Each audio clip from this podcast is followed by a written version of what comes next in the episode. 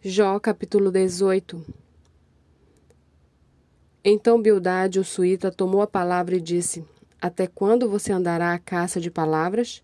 Considere bem, e então falaremos, porque somos considerados como animais e passamos por todos os seus olhos.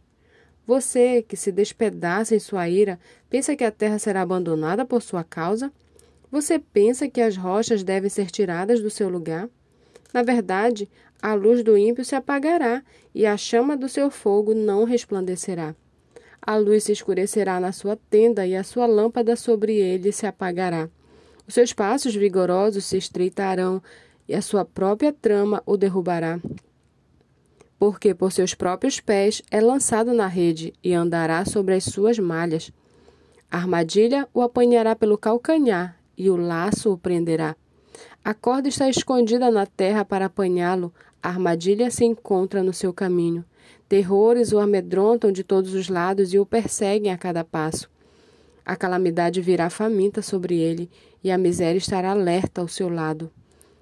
Ela devorará os membros do seu corpo, serão devorados pelo primogênito da morte.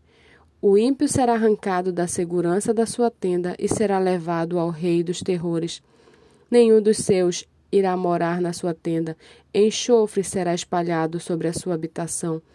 Por baixo secarão as suas raízes e por cima murcharão os seus ramos. A sua memória desaparecerá da terra e pelas praças não terá nome. Da luz o lançarão nas trevas e o afugentarão do mundo. Não terá filho nem posteridade entre o seu povo, nem sobrevivente algum ficará nas suas moradas. Do seu dia se espantarão os do Ocidente, e os do Oriente serão tomados de horror.